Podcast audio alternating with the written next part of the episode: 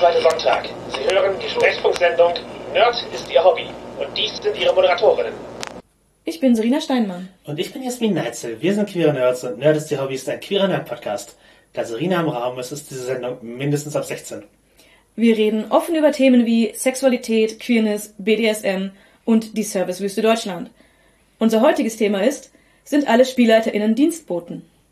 Und das mag euch an ein Thema, das wir vor über einem Jahr schon hatten, erinnern, nämlich sind alle SpielleiterInnen Doms. Und da zäumen wir das Pferd heute von hinten auf und sprechen eben über die gegenteilige Erwartung, Annahme.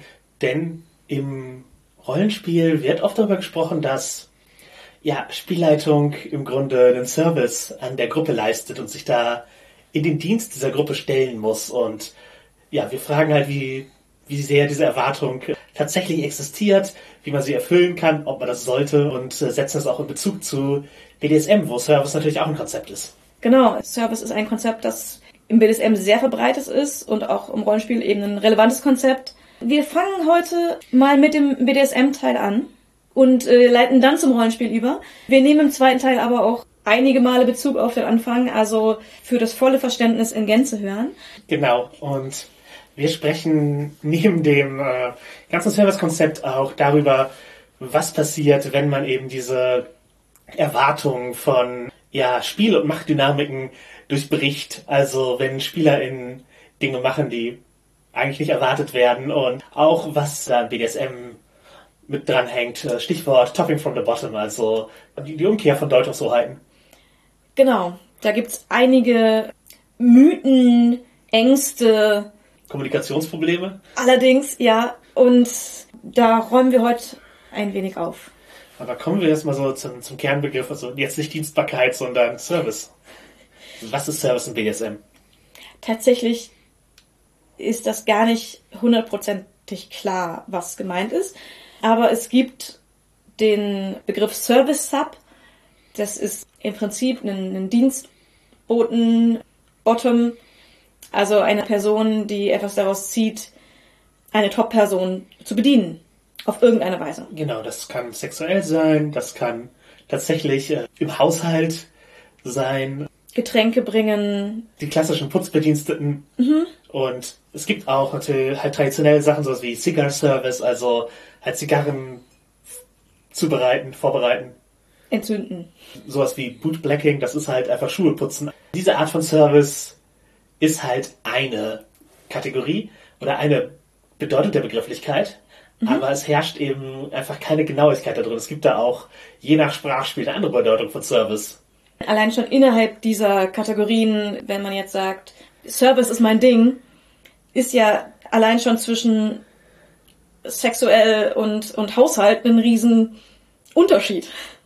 Genau, oder ob das halt in Anwesenheit und mit direkter Interaktion und Dankbarkeit der Top-Person passiert oder ob es halt in Abwesenheit und es, das Service macht das Leben nur leichter, aber es muss gar nicht richtig bemerkt werden, äh, passiert. Ja, wobei das bei sexuell nicht so gut funktioniert. Äh, in der Regel nicht. Was eine andere Bedeutung von Service ist, die jetzt auch unmittelbar mit reinspielen könnte, ist, dass eben etwas für andere gemacht wird. Also ein Kink, eine sexuelle Praxis für, wird für andere durchgeführt. Mhm. Und ja, deswegen der Begriff Service Top wird selten auch für die verwendet, die den Service empfangen. Mhm. Das ist halt oft nur der Top, der Dom, wie auch immer. Und Service Top wird aber verwendet für Tops, die BDSM-Dinge zum Gefallen ihrer Bottom-Person machen. Ja. Also sowas wie, auch wenn ich selbst aus diesem Kink nicht viel herausziehe, schlage ich jemanden, weil diese Person darauf steht. Genau, sie ist masochistisch, du bist nicht sadistisch. Das würden manche sagen, du machst das nur aus Service. Manchmal mit einer mitschwingenden Abwertung, mhm. dass es nicht echt sei, aber äh, ja. Zu dem Blödsinn kommen wir später noch. Du hast äh, letztens ein Beispiel erzählt von Service für Service.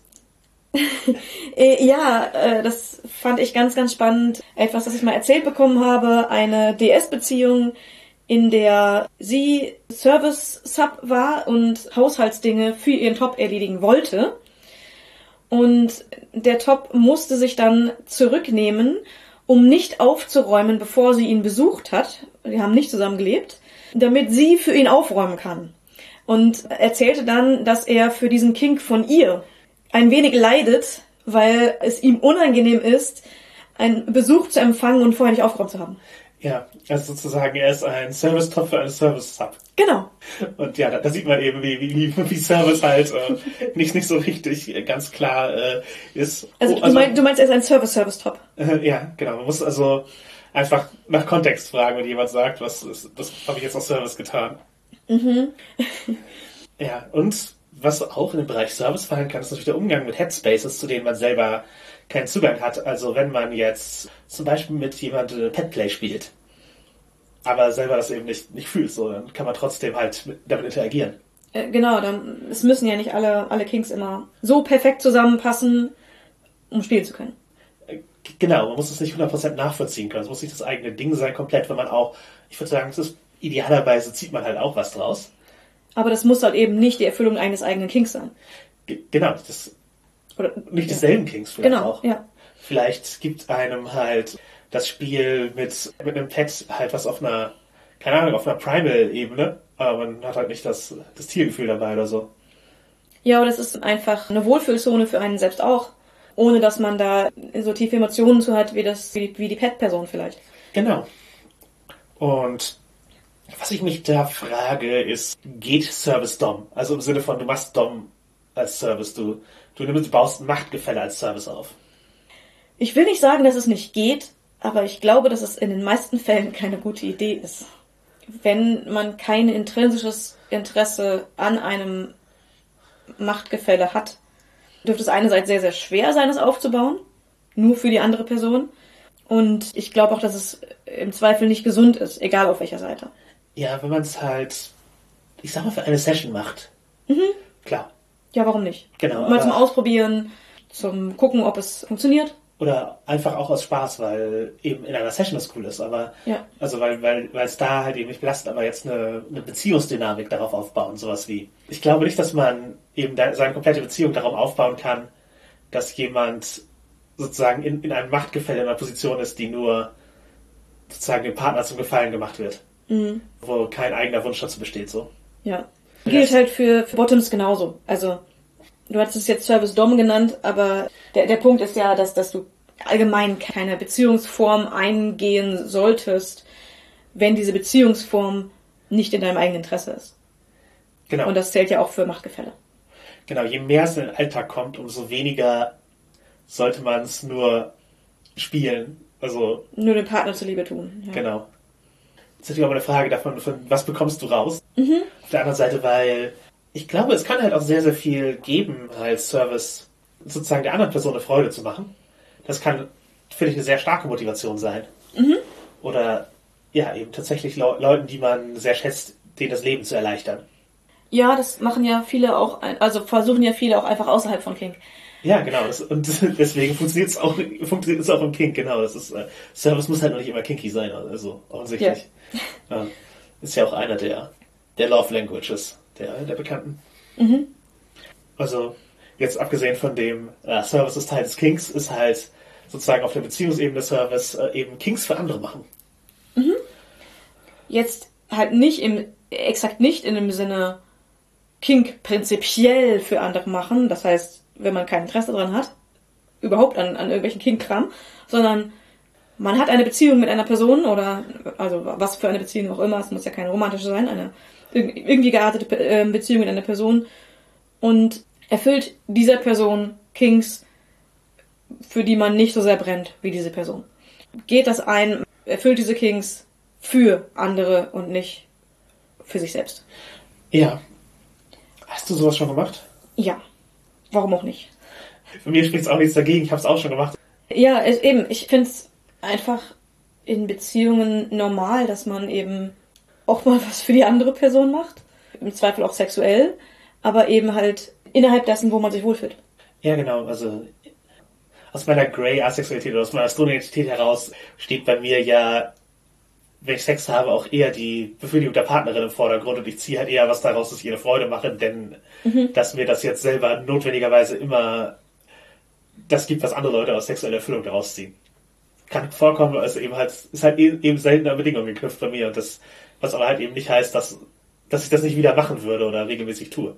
Ja, oder dass es dir in irgendeiner Weise unangenehm wäre. Nee, Eben, also es ist nur weil man einen Kink für jemand anderen tut oder irgendwie sexuelle was für jemanden tut, auch wenn das nicht dein Kink ist, heißt es ja noch lange nicht, dass es einem unangenehm sein muss oder dass man es halt widerwillig macht, Nee, sondern genau. es, äh, es ist halt was, was man aus, aus Nettigkeit oder Ausprobieren oder Freude daran, wie die andere Person das empfindet, heraustut. Und das ist, glaube ich, etwas, was in den meisten Beziehungen sehr normal ist und auch sehr normal sein sollte. gibt selten die komplette Übereinstimmung. Bei Kings und auch allgemein bei Sexualität, ich finde, es gibt so einen Schieberegler Ja. zwischen äh, Kein Kippschalter? kein Kippschalter, ein Schieberegler zwischen Dingen, die mich selber interessieren, die mich selber kicken, die ich jetzt für mich tue, Sachen, die okay sind und mir mehr oder weniger viel geben und halt dann irgendwann die Sachen, die für mich nicht mehr okay sind und die ich nicht machen möchte und die man eben auch hoffentlich nicht tut. Schieberegler sage ich, weil ich das verschieben kann. Also je nach Kontext auch. Nach Kontext, nach Tagesform, nach allem, nach Zeit. Ja, man entwickelt sich ja auch teilweise und äh, manche Sachen sind in einem, sozusagen, sind in einem Beziehungskontext etwas, was man selber intrinsisch aus sich heraus machen will. Beim anderen ist es was, ja, ich kann das wohl und ich mach's als, als Service für dich so. Ja. Wir wissen, dass wir HörerInnen haben, die jetzt sagen, würden, ja, aber gezwungen werden ist auch mal cool, auch wenn man das eigentlich gar nicht mag. Und ja, das stimmt, Genau. aber eben mal cool. das gezwungen werden ist halt selber auch ein Teil des Kings dann. Also wie wir es vielleicht schon öfter erwähnt haben, es gibt halt Hard- und Soft-Limits oder und äh, manchmal möchte man eben halt sozusagen auf an das Soft-Limit gebracht werden, aber es gibt halt auch einfach Limits, zu denen man sich nicht, also es gibt halt Sachen, zu denen man sich nicht zwingen lässt. Oder die nicht mal im Kontext von Zwang cool werden. Also das sozusagen, mit Zwang kann man, wenn halt die Beziehung derartig gestaltet ist, die Neigung, eine Sache, die sonst halt keinen Spaß macht, oder die halt sonst vielleicht einfach uninteressant wäre, interessant machen für Leute, oder für manche. Das halt so, an sich gibt mir halt, was weiß ich, Oralsex gar nichts. Aber wenn das sozusagen da ein ein Scheinzwang aufgebaut wird, dann ist es wieder interessant. Ja. Jetzt nicht bei mir als Beispiel, sondern halt einfach ein. Und ich würde einfach sagen, musste aber auch als Serviceperson auf sich selber achten, also was, was man halt eben für andere machen mag. Sowohl als Top als auch als Bottom. Genau, einfach per se sollte man in Beziehungen im Leben und auch bei Kings und Sexualität darauf achten, dass man gut mit sich selbst umgeht. Ja, und ich würde eventuell auch einfach offen damit umgehen, wie sehr das, was man da jetzt macht, gerade Service ist. Also, natürlich, man, man muss jetzt nicht bei jeder Sache sagen, das habe ich jetzt aber für dich gemacht, so. bitte, bitte, bitte, bitte, hier, tu ein Fleißsternchen auf die, auf die Sollerfüllungskarte. Das ist, äh, klingt wahrscheinlich für manche sehr sexy und für andere sehr unsexy. Genau, also, ja, ich, ich meine, also es, es muss halt nicht wirklich bei jeder Berührung mitgesagt werden, dass das jetzt gerade Service ist. Ich glaube, das, das, das, das nimmt ein bisschen die Immersion auch weg. Ja, aber im, im Zweifel äh, halt prinzipiell offen damit umgehen. Genau. Um halt mein Sexbeispiel wieder zu bringen. Ich kommuniziere halt, dass ich sozusagen von mir aus nicht das Bedürfnis habe, das zu initiieren in großer Wahrscheinlichkeit und deswegen halt äh, ich nicht den Druck haben will, das initiieren zu müssen. Das ist halt, was für mir unangenehm ist, sondern, die soll, sondern meine Partnerpersonen sollen einfach dann sozusagen sagen, wenn es es ihnen was gibt. Und dann bin ich meistens halt auch Game irgendwie. Ja, halt eine Kommunikation, dass es kein Bedürfnis von mir aus kommt. Ja, ja. Oder sowas wie eben, ich, ich strebe keinen Orgasmus an.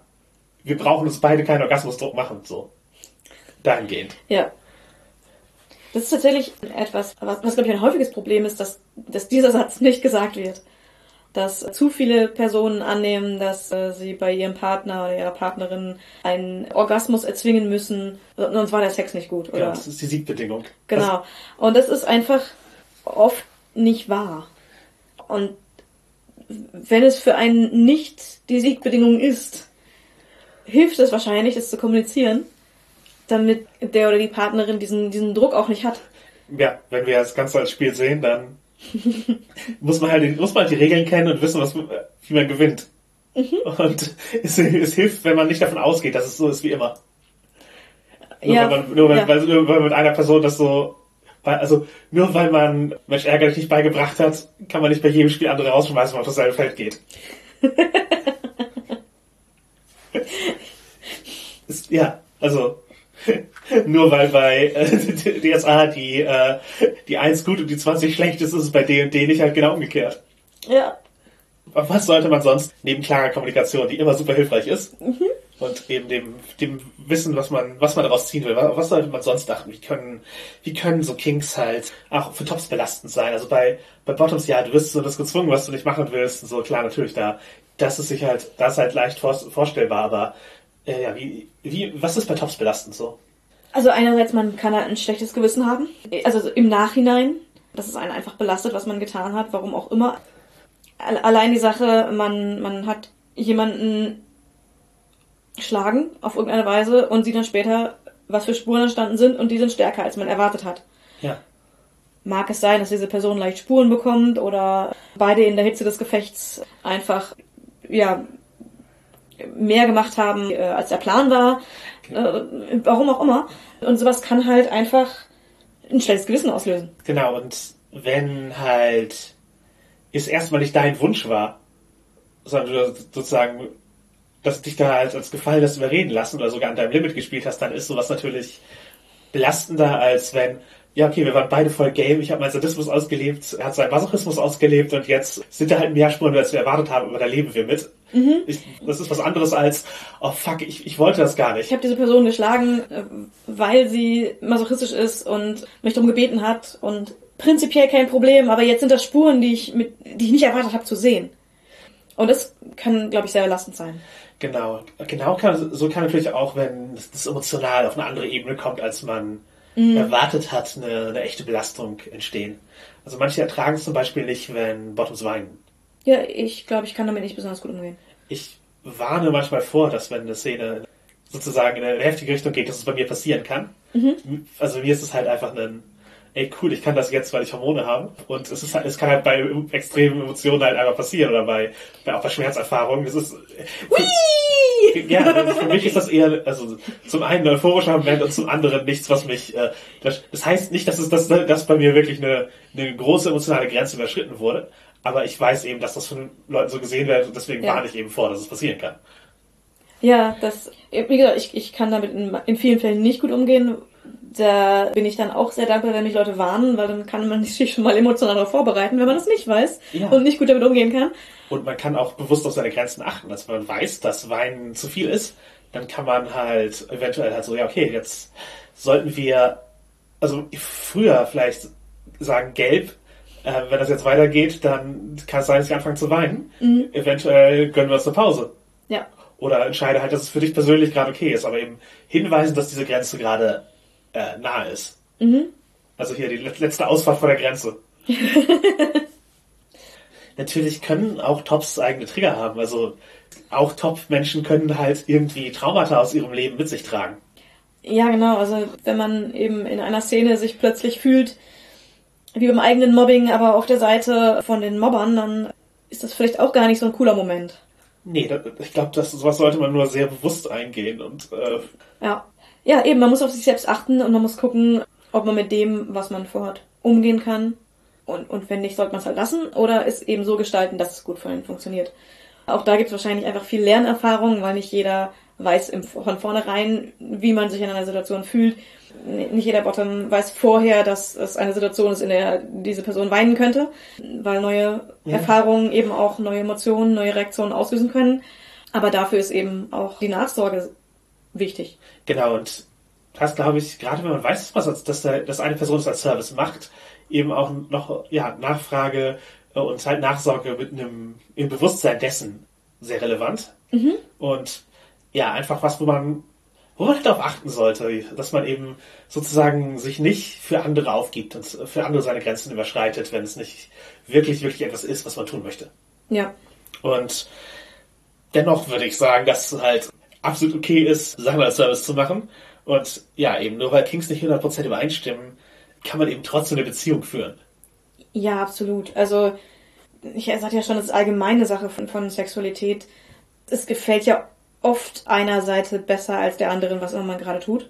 In sexuellen Belangen, dass da Leute so identisch gleichgeschaltet sind, dass jede Handbewegung gleich gut aufgenommen wird und gleich ekstatisch macht. Das ist ja sehr, sehr selten. Also meistens tut mir Dinge füreinander gegenseitig, abwechselnd, gleichzeitig, wie auch immer. Ja. Und das ist beim Kind genauso. Das ist genau. Das passiert bei Vanilla halt auch. Genau. Und ja, asymmetrische Bedürfnisse sind okay. Ja. Wie, wie schon gesagt, muss man kommuniziert sein. kommuniziert sein sollte es eben, wenn es, wenn es größere Sachen sind. Genau. Also auch kommuniziert sein, dass dieses Bedürfnis existiert. Ja, sowohl, sowohl die Bedürfnisse kommunizieren als auch die, wenn man etwas eben in erster Linie für die Partnerperson tut, schadet es auf Dauer nicht, für diese das zu wissen. Ja. Genau, macht, macht das halt auch die Kommunikation einfach leichter. Und ja, eben, also wir haben ja schon gesagt, dass man das Top- und Bottom-Service leisten kann. Und dieses Bedürfnis, anderen Leuten zu helfen und ihnen das, das Leben leichter zu machen, also jetzt nicht der Service im Sinne von, ich tue etwas für dich, sondern Service im Sinne von, ich erleichtere das Leben, indem ich Aufgaben übernehme. Mhm. Das ist was, was du sowohl als Bottom als auch als Top haben kannst. Ja. Also du kannst halt, ich sag mal, das klassische Service-Sub-Ding, wo einfach äh, Haushalt erledigt wird oder so. genau Sachen vorbereitet und äh, genauso gibt es eben aber auch Caregiver auf der auf der Top-Seite, die halt sozusagen ihre ihre Bottoms bekümmern wollen, um Sorgen. Ja. Und einfach viel mal, Entscheidungen abnehmen oder ja auch Aufgaben abnehmen, die als, als anstrengend gesehen werden, den oder die Bottom dann davor bewahren, als, als kümmernde Person übernehmen. Ja, Das ist genau so ein Service, das macht sie nicht weniger zu Top-Personen. genau, genau. Und ja, Service muss sich halt auch nicht immer als äh, High Protocol, also mit, mit einer halt äh, Dienstbotenästhetik, äh, Maid-Kostüm und strenger Etikette äußern. Das kann eben auch einfach sehr, ich sag mal, low-key und casual sein. Absolut. Es gibt, es gibt einfach beides. Es gibt Leute, die, die sehr auf die auf diese Etikette und, und Uniform-Sache, die da sehr drauf stehen und denen, denen das sehr viel gibt. Und es gibt Leute, die sich auch im Dienste des Service sehen, damit aber gar nichts zu tun haben. Also Ja. auch wieder ein weites Feld. Ja, manchmal ist es was, was man einfach intuitiv macht. Manchmal ist es eine bewusste Ästhetik oder ein bewusster Teil der Spieldynamik, den man, den man einbringt. Dieses, dieses High Protocol Mate Ding, das ästhetisiert das ganze ja. Und halt jetzt, ich sag mal, jemand, der einfach low-key ein Caregiver ist und immer zwei Tassen Kakao bereitstehen hat nach dem Spanking, ist halt, ist halt, ist halt eine andere Art von so. Wie, wie, wie mache ich meiner Vaterperson das Leben leichter? Ja. Und bei, beides kann halt Service sein. Es ist halt, ein- weiter Bereich, aber es ist eben einer, der, ich würde sagen, wie wir dargelegt haben, auf, äh, in vielen Bereichen für BDSM relevant ist. Aber wir haben euch Topping from the Bottom versprochen. Das verspreche ich immer. Das ist das so. ist das deine Spielart? Ja, exakt. Ähm, es wird in der BDSM-Szene als abwertender Begriff benutzt. Also oft, ja. Und teilweise wurde er reclaimed, aber eigentlich als abwertender Begriff benutzt. Und ich finde mit sehr wenig Aussagekraft.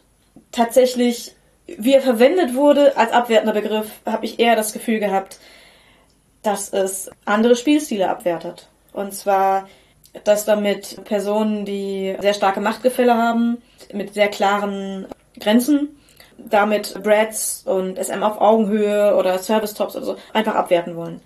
Ich würde jetzt behaupten, nicht aus Boshaftigkeit, sondern aus Unverständnis. Zum Teil. Ja, ja. Also ich möchte es niemandem unterstellen. Genau, nee, es ist halt, wenn man keinen Bezug herstellen kann und es, und es einem nie als eine, das ist eine gleichwertige positive Spielart äh, dargestellt wird, dann hat man halt das Gefühl, ja, die machen etwas falsch. Aber Ja. Und die Antwort ist, nee, machen, nee, nicht, die machen es nur anders. genau, aber ja, Teufel und Bottom spricht halt eben von einem Umkehr von, von, von, Von Macht, ja, von Machtgefälle. Ich, ja, genau, dass das irgendwie, aber eigentlich geht hier gerade irgendwas von der Bottom-Person aus. Und das, es kann unterschiedlich sein, was von ihr ausgeht. Ja. Also manchmal ist es, dass halt einfach das Bottom das Spielgeschehen proaktiv durch Handlung im Spiel bestimmt. Also sowas wie eben, ja, halt einen, direkt, einen direkten Wunsch äußern innerhalb der Szene oder selber als Brad einen Anlass schaffen, auf den Top dann reagieren muss. Das bricht halt eventuell die Erwartung, wer bestimmt, wer die Dramaturgie bestimmen darf, Ja. den, Verla den Ablauf der Ereignisse. Und wenn, man, wenn das durchbrochen wird, das kann, da haben viel sich einige RollenspielhörerInnen wahrscheinlich jetzt auch vielleicht angesprochen. Wenn das durchbrochen wird, das ist erstmal etwas, wo die Erwartung äh, auch äh, gebrochen wird, wenn man nichts anderes kennt. Ein verwandter Begriff übrigens zu Turn from Bottom ist auch der Wunschzettel-Sub. Ja. Es gibt Wo, Leute, wo, wo dann quasi Top sagt, ich bin doch nicht der Weihnachtsmann und erfülle hier Wunschzettel. Die, die Vorstellung ist, dass die Bottom-Person im Prinzip ein ganzes äh, Regiebuch schreibt oder ein oder Dreh, äh, Regieanweisungen während der Session gibt und quasi alles exakt so ablaufen muss, wie Bottom-Person sich das gerade vorstellt. Gibt es auch sicherlich. Ich habe im, im Backpost-Podcast hat einem Film oder so eine, so eine Domina mit einer Kollegin darüber geredet und wie, wie genervt sie sind, wenn Leute mit einem kompletten Drehbuch ankommen. Ja, aber da ist halt auch die Sache, das sind Dominas. Die werden dafür bezahlt. Ja. Und da würde ich, glaube ich, auch mit einem Drehbuch ankommen, wenn ich jemanden für Sex bezahle, Nee, was ich möchte. Was Ich, ich also, würde würd mit einer Liste von Wünschen ankommen, ja, aber ein Drehbuch mit was gesagt wird und welche Mhm. Bewegung. Da, sie meinten, sie fühlen sich da wie DarstellerInnen in einem Theaterstück. Ich, ich suche die Folge auch noch raus und zu sehen die Show Notes. also es gibt es auf jeden Fall, aber ich glaube außerhalb von äh, bezahlten Leistungen seltener. Ja, das, also ja, wahrscheinlich ist bei Sexarbeit haben die Leute mehr die Erwartung, dass das erfüllt wird. Genau, und ich bin mir sicher, dass es auch, auch so öfter mal vorkommt oder ab und zu vorkommt, dass ja Personen so an eine Beziehung herangehen, aber das ist halt nicht die Norm. Und es klingt für mich oft wie eine absurde Vorstellung, also einfach wieder eine irrationale Angst, dass sowas passieren kann. Dass der Sessionplan durcheinander geworfen wird. durch sowas. Ja, dass, dass äh, eben Tops äh, Angst haben, in Anführungszeichen, an eine Bottom-Person zu geraten, die eben ihnen ein Regiebuch schreibt, dann bei nicht gefallen, wenn man davon abweicht, Unzufriedenheit aus, äh, ausdrückt auf, auf eine Weise, dass es Druck erzeugt, so einfach das Spielgefüge nicht annehmen, sondern dagegen kämpfen. Und ja, das klingt halt für mich entweder nach einer irrationalen Angst oder nach inkompatiblen Spielstilen in den meisten Fällen. Also, wenn, wenn du halt jemand mit einem so klassischen Rollenverständnis in, in deren BDSM, die Person passt dann halt nicht zu einer Brad. Ja, nee, wahrscheinlich nicht. Das sind, glaube ich, zwei der größten Punkte. Entweder sind es irrationale Angst, Ängste, weil äh, solche Vorstellungen und solche Verhaltensweisen ähm, haben doch die wenigsten Menschen. Und wenn sie sie haben, dann, weil sie ein anderes Spiel erwarten als das. Ja, ähm, die, die Kommunikation halt äh, Ja. sollte klar sein. Und wenn ein, Dreh, ein Drehbuch präsentiert wird, muss man es halt nicht annehmen. Mhm. Und genauso ist es, ich sag mal, sehr legitim, als Bottom auf Wünsche zu äußern. Ja, auf jeden man Fall. muss eventuell eine Kommunikationsform finden, die für einen funktioniert. Das kann eben, wie gesagt, ein Slow Word sein, wo man halt vorher sagt, gelb oder was auch immer man sich aussucht als Signal und dann sagt, halt auf, auf Augenhöhe, das war jetzt gerade zu viel für mich. Mhm. Oder, äh, ja, magst du einfach ein Stück weiter nach unten schlagen, das wird sich tausendmal besser anfühlen. Ich weiß halt auch, dass es Personen gibt, die sowas nicht in ihrem BDSM wollen. Ja, klar. Und da ist dann halt immer die Frage, wenn sie mit Personen spielen würden, die das aber wollen, klingt es für mich sehr unempathisch. Das ist eben die Sache, es, es klingt für mich deswegen unempathisch, äh, weil gleichzeitig gesagt, die Person kann ja nicht erwarten, dass ich alles für sie erfülle, was, was sie möchte, weil sie ist ja Bottom. Gleichzeitig kann ich aber als Top auch nicht verlangen, dass eine Person nur weil sie Bottom ist, alles für mich erfüllt, was ich, was ich mir vorstelle. Man muss halt das schon aushandeln, was für eine Art Beziehung man führen will. Und deswegen, wenn solche Dinge geäußert werden wie Topping from the Bottom, äh, so jemand möchte ich nicht, dann hört sich das für mich manchmal sehr unempathisch an. Ja, es, ja, es ist halt immer eine Aussage, die man erstmal hinterfragen sollte, glaube ich. Und was, was ist damit gemeint? Und ja, die erwartete Dynamik äh, wird, ist ja irgendwie, äh, dass Top die Szene aktiv gestaltet und Bottom passiv ist. Aber das muss halt nicht so sein. Also die Erwartung ist halt hier, Bottom ert erträgt Dinge für Top, aber manchmal ist es halt auch so, wir beide haben einfach Spaß dran. Oder Top macht auch mal was, was eben Bottom mehr Spaß dran hat. Ja. Und das kann man auch, manchmal äußert man halt sowas auch. Ja. Und wie gesagt, bei BDSM auf Augenhöhe, da äh, braucht die Kommunikation halt keine Metaebene, kein Machtgefälle, sondern man kann sowas direkt sagen.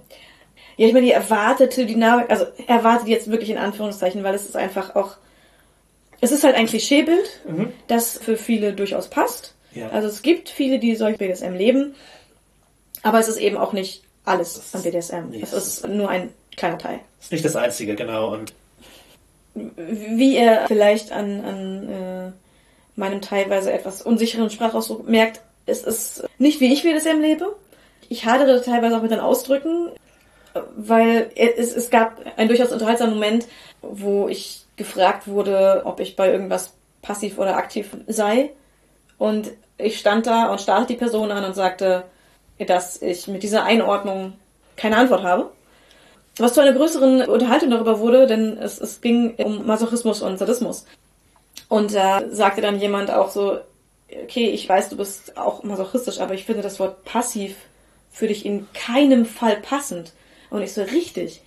Denn ich bin aktiv masochistisch. Und das, das geht auch, weil aktiv und passiv, also sozusagen die, wie viel man einbringt, ist halt nicht äh, An Top und Bottom ge gehängt. genau. Als Brad bin ich eben durchaus aktiv unten. Ja. Also ich will nicht submissiv, würde ich auch nicht sagen, aber halt. Äh, Ja, und das ist, deswegen, deswegen hadern wir teilweise mit den Begriffen, die erwartbar sind. Weil sie eben, wenn man von diesem klassischen Machtgefälle weggeht, oft einfach gar nicht mehr passen. Genau, aber die auch für eben manche, viele Spielweisen nicht notwendig sind. Ja. Also du brauchst halt keine Passivität für einen Masochismus, der aus Freude an Schmerzen besteht und nicht aus Ertragen von Schmerzen. Das sind ja beides, ich sag mal, legitime Formen, Masochismus zu leben. Mhm. Aber sozusagen, wenn es einfach Freude dran ist, dann, dann brauchst du ja nicht passiv sein, sondern kannst Richtig. anders kommunizieren. Fordert man das eben aktiv ein. Die Frage ist halt am Ende nicht, ob Topic from the Bottom ein Problem ist, weil es äh, die erwarteten Annahmen durchbricht, sondern eher ist es ein Problem, weil es auch vereinbarte Dynamiken durchbricht. Denn erst, wenn man was vereinbart hat, untereinander, sollte man spielen und sollte man eine Beziehung eingehen. Mhm. Und wenn man das hat, sollte daran auch grob gehalten werden. Und deswegen, Topping from the Bottom kommt, glaube ich, äh, extrem selten vor, als es durchbricht die ver verabredeten Dynamiken. Weil ich glaube, dass es in erster Linie anderen Spielstilen von außen zugeschrieben wird Ja. oder eben eine Horrorvision ist von, von Personen, die, die nicht bereit sind, von äh, ihrer Vorstellung von BDSM abzuweichen, was sie ja auch nicht müssen. Sie müssen es nur eben Ja, mit ihren Partnern kommunizieren. Genau, sie brauchen halt kein Strohmann-Argument aufbauen, an, an dem sie anderen Leuten sozusagen sagen können, warum deren BDSM nicht funktioniert.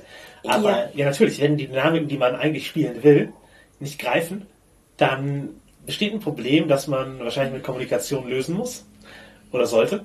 Weil, also ja, wenn halt, wenn es halt irgendwie nicht greift, also wenn halt immer, immer wieder sozusagen das durchbrochen wird, aber es kann ja auch, es kann ja von beiden Seiten sein.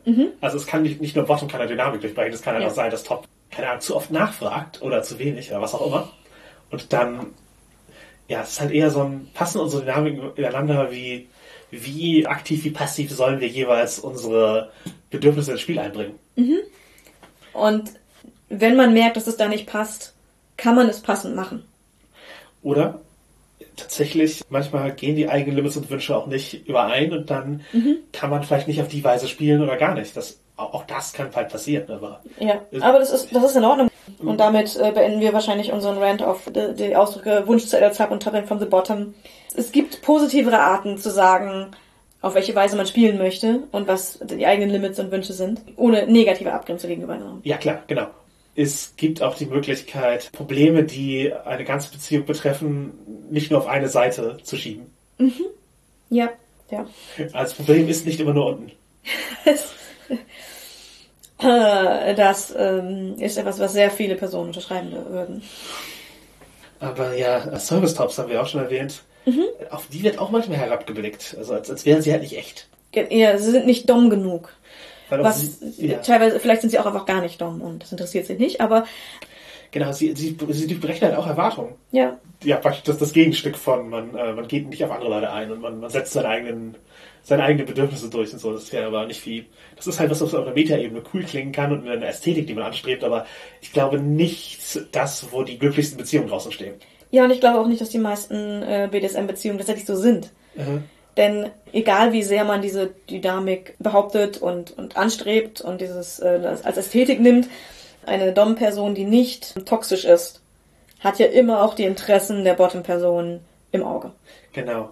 Und das Interesse kann halt Unterwerfung sein, aber es ist immer noch ein Interesse.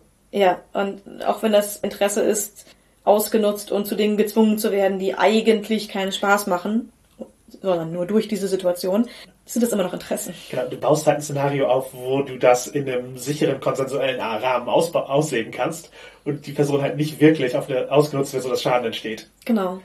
Idealerweise. Und, idealerweise. Äh. Wie ich sagte, wenn eine dominante Person eben nicht toxisch ist. genau.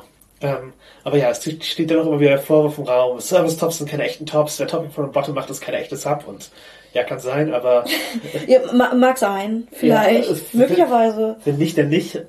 Viele haben halt, halt trotzdem Spaß gehabt, so. Ja. Ist, also ja, gut, habe ich halt hier nicht deinen ich, ich habe ich halt nicht, Approval. Ja, genau, habe ich nicht deinen deinen Pin von ein echtes Sub oder echte Top, whatever. Es ist halt nur unangenehm, dass in diesem Fall Labels gegatekeept werden. Genau, dass irgendwer sich in Dortmund heute herausnimmt, wer wer sich Sub nennen darf oder ja. Dom oder was auch immer.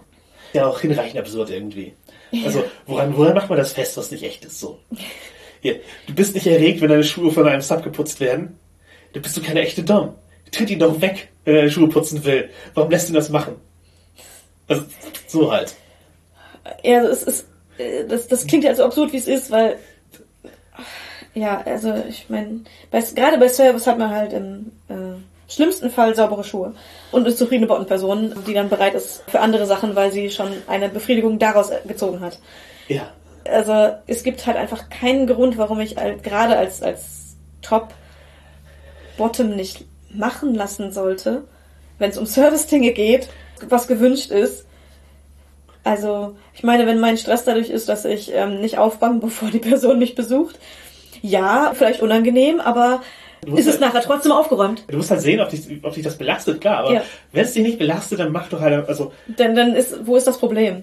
Ja, also in Beziehungen kann man noch was Nettigkeiten machen, weil die, ja. so eine Frage, wie nett ist zu nett? Das, wenn es für die Leute funktioniert, dann funktioniert es für die Leute und lass sie doch einfach machen, wenn es klappt. Au außerdem, es ist halt auch irgendwie switch-feindlich.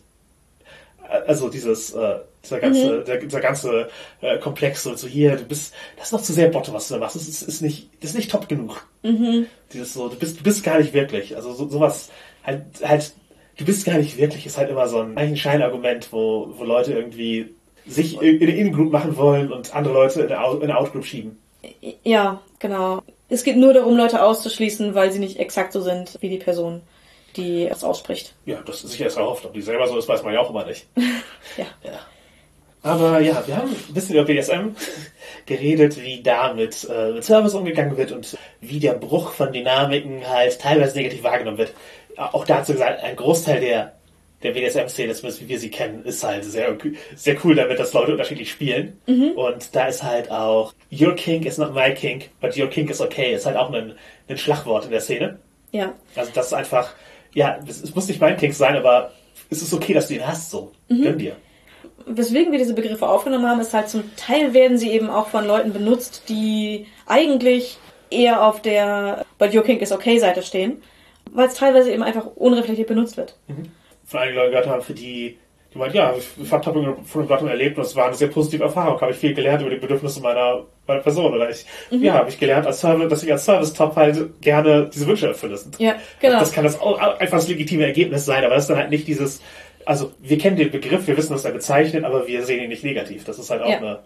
Deswegen, ich sagte ja, zum Teil werden sie ähm, reclaimed ja. von den Leuten, die, die einfach gerne so spielen. Wir haben eingangs gefragt, ob alle SpielerInnen Dienstboten sind. Das heißt, wir beziehen das Ganze auch auf die Rollenspielszene. Und die Dynamiken innerhalb von Spielrunden. Ähm, in der Folge zu sind alle Splitter in Noms, da konnte ich es natürlich auch im Detail nachhören, schon herausgearbeitet, dass ein Machtgefälle besteht, was äh, Deutungshoheit, was den Verlauf von äh, Spielabenden besteht, wo eben die Spielleitung durchaus mehr Macht, Einfluss, Deutungshoheit hat. Das ist nicht dasselbe wie im BDSM offensichtlich. Auch darüber haben wir in, in der Folge viel geredet. Es ist halt einfach ein Vergleich von wir, wir, wir gehen mit, mit Erwartungshaltungen um und wir, wir gehen mit Machtgefällen um. Mhm. Auch wenn sie aus ganz anderen Gründen entstanden sind. Und, und ganz anders ausgeführt werden. Genau, aber trotzdem einvernehmlich. Na, hoffentlich. Aber ja, sind diese Konzepte aufs Rollenspiel übertragbar? Gibt's, gibt's im Rollenspiel auch diese negativen Bilder von Leuten, die die erwartete Dynamik durchbrechen? Hast du da schon was gehört? Es gibt welche, aber ich sag mal, es ist größtenteils weniger prominent. Es gibt weniger Labels dafür, die mir so ja, bekannt sind. Ja, genau, genau, es gibt weniger Labels. Wunschzettelspiele hätte ich zum Beispiel noch nicht gehört. Ich auch nicht. Aber was wäre das, ist die das Frage. ja, es, also gut, dass Leute, die das Spotlight immer haben wollen, natürlich. Mhm. Das könnte man sagen, also ich, halt Spieler, die, die, die sehr ich-bezogen spielen werden. Ja. das negative Bild. Ja. Einen sehr langen Hintergrund eingeben, erwarten, dass es ständig eins zu eins eingebaut wird und eigentlich wollen, dass die ganze Gruppe Theater für sie macht. Ja. Für ihren Charakter und äh, ihre Vorstellung. Genau, sie, sie sind die Hauptperson. Ja, und das immer. Genau. Äh, ja, es klingt jetzt nicht notwendigerweise wie Spaß, aber äh, die Frage ist halt immer, also ich würde auch sagen bei BDSM, ob die Wünsche erfüllbar sind. Also ist der Wunsch theoretisch erfüllbar? Bei immer Spotlight an sich, an sich ja, aber vielleicht will der Rest der Gruppe halt auch welchen haben. Ja, genau. Die, Fra die zweite Frage ist, wollen wir die theoretisch erfüllbaren Wünsche erfüllen? Ja.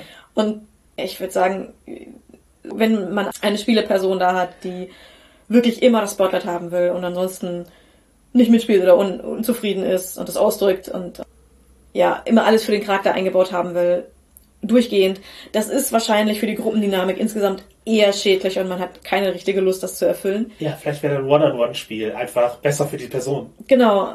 Muss man Gibt es auch. macht. Genau. G- Gibt es auch mal eine Spielrunde, also halt eine Session, Ja.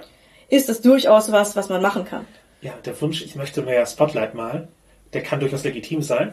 Mhm. Und allgemein, wenn die Wünsche erfüllbar sind und das Spiel nicht beschädigen, dann kann man sie auch erfüllen, auch als Spielleitung, auch als Rest der Gruppe.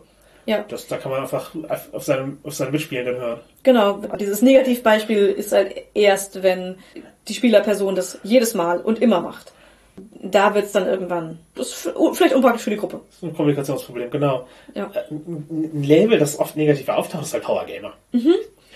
Und ja. Da gibt's auch so ein, im Prinzip ja auch einen ähm, Bruch der Dynamik. Genau, normalerweise ist halt die Spielleitung, setzt spielmechanische Herausforderungen, legt da praktisch die Hürden fest, die die Spielleiter, die die SpielerInnen überspringen müssen und der Power Gamer sagt dann, nee, ich fordere dich heraus und äh, setzt praktisch die Hürde für die Spielleitung, ihm oder ihr halt eine Herausforderung zu bieten. Und Ja. das kann die Spielleitung den Rest der Gruppe vor sich hertreiben, gerade was eben die Tiefe von der Mechanikbenutzung angeht, die Erwartungen und so etwas. Oder wie das Power Level jetzt anzusetzen ist. Wir hatten über Power Gamer auch schon mal länger gesprochen. Das ist halt im Prinzip auch nur dann ein Problem, wenn man es nicht durch Kommunikation gelöst kriegt. Denn die Personen suchen halt ihre Herausforderung, auf die man eben auch eingehen kann. Es, es sollte halt nicht die Gruppe oder die Spielleitung belasten. Ist halt die Frage, ist, suchen Sie eine Herausforderung oder wollen Sie sozusagen besser sein? Und ist es okay, wenn man Wettrüsten macht? Und es, bestimmt gibt es Gruppen, wo das okay ist. Genau. Ich spiele in denen gar nicht so gerne. Ja, aber es kann halt eine, durchaus eine, also wenn man sich gegenseitig gönnt, auch mal die Oberhand zu behalten, dann ist es halt, kann das halt eine, auf einer gamistischen Weise ein sinnvoller Spielstil sein, aber Ja. dann muss halt die gesamte Gruppe sozusagen bereit sein, die umgekehrte Dynamik mitzunehmen. Oder die Spielleitung sagt halt, nee, halt sozusagen, ja, ich, ich beantworte diese Herausforderung jetzt und stell dir eine höhere und so. Also das kann auch gut funktionieren. Das ist eben wieder eine Sache von, welche Spielstile passen zusammen Ja, und kann man das kommunizieren, sodass alle Spaß daran haben. genau. Wenn, wenn nur einer Spaß hat und der Rest sich denkt, toll, wir hatten hier eigentlich Storytelling machen wollen, dann klappt das halt einfach nicht so gut. Es ist wie immer, man braucht einen Konsens, man braucht eine, man, man muss wissen, was man spielen will. Genau. Und genau, das ist manchmal mit dem Namen des Systems nicht benannt. Ja, ja. Gibt es sowas wie halt den, den Service SL oder den Wunscherfüller SL? Ist das, ist das ein, dir als negatives Bild schon begegnet? Eigentlich nicht. Im, Im Rollenspiel ist es ja eher, also es ist kein negativer Archetyp, dass die Spielleitung Zu viel auf die Wünsche eingeht. zu viel auf die Wünsche eingeht, genau, das ist überhaupt kein negatives Bild. Es ist eher ein negatives Bild, wenn das erfolglos versucht wird. Also, wenn für Gamisten keine Herausforderung gestellt wird oder es an Konflikten mangelt, dass versucht wird, es so angenehm für die, für die Charaktere zu machen, dass am Ende die Herausforderung und, und Genau, das, fehlt. ist für die SpielerInnen langweilig wird, weil, Genau. weil die Charakter alles bekommen. Das ist, Genau. Also ja, weil die Spieler wünschen sich ja oft Konflikte, Mhm. aber Die Charaktere wünschen sich vielleicht ein zufriedenes Leben mit ihren Kindern und Familie, aber wenn sie das bekommen, ist es halt eventuell für die Spieler langweilig. die Frage ist halt, wessen Wünsche erfüllt man. Das ist äh, beim Rollenspiel halt in der Regel äh, die der SpielerInnen. Genau, das, das ist halt wieder das, das ist halt wieder das Meta-Ding. Wenn der Wunsch ist, gezwungen zu werden, dann ist auf der, dann erfüllt man den Wunsch auf der Meta-Ebene, da halt so zwingt. Und wenn der Wunsch ist, äh, dass den Charakteren halt auch mal was Schlimmes passiert oder sie eine echte Herausforderung bekommen, dann stellt man die und ja, die Meta-Ebene ist die relevante. Ja. Wie mit SM auch. Wobei, Die anderen Ebenen sind auch relevant, aber Genau, die, für das, die Wunscherfüllung. Genau, das, ist, das sind die Wünsche, die, mit denen man, die, die wichtig sind. äh. Genau. Und ja, im Rollenspiel ist, glaube ich, die Erwartung eher, dass die Spielleitung auf die Gruppe eingeht. Oder zumindest in den, es gibt natürlich auch halt Leute, die sagen, ja, ich bin auch kein Servicedienstleister. Ich, ich ziehe ja mein Abenteuer durch und die, die anderen sollen halt mitgehen. Ich habe diese Liste von Anforderungen für Charakter und äh, am Ende läuft es daraus, dass alle mittelreichische Krieger spielen. Keine Elfen, keine Zwerge. Und auf jeden Fall kein Cross-Gen. Also, diese, Leute- diese, diese Leute gibt's halt auch, die halt eine, eine lange Liste aufstellen von, von Bedingungen, dass man überhaupt mitspielt. Das ist natürlich auch eine Art von Konsentabfrage. Gut, dass sie es vorher machen, Ja, ja. aber Eigentlich ist gegenseitige Rücksichtnahme von allen Beteiligten ja ein, gilt in der Spiel Rollenspielszene vielen als ideal. Also ja, ja, genau. Auf die, die, die, ja, dass alle Wünsche ein, auch, auch irgendwie Einfluss be- bekommen auf das Spielgeschehen.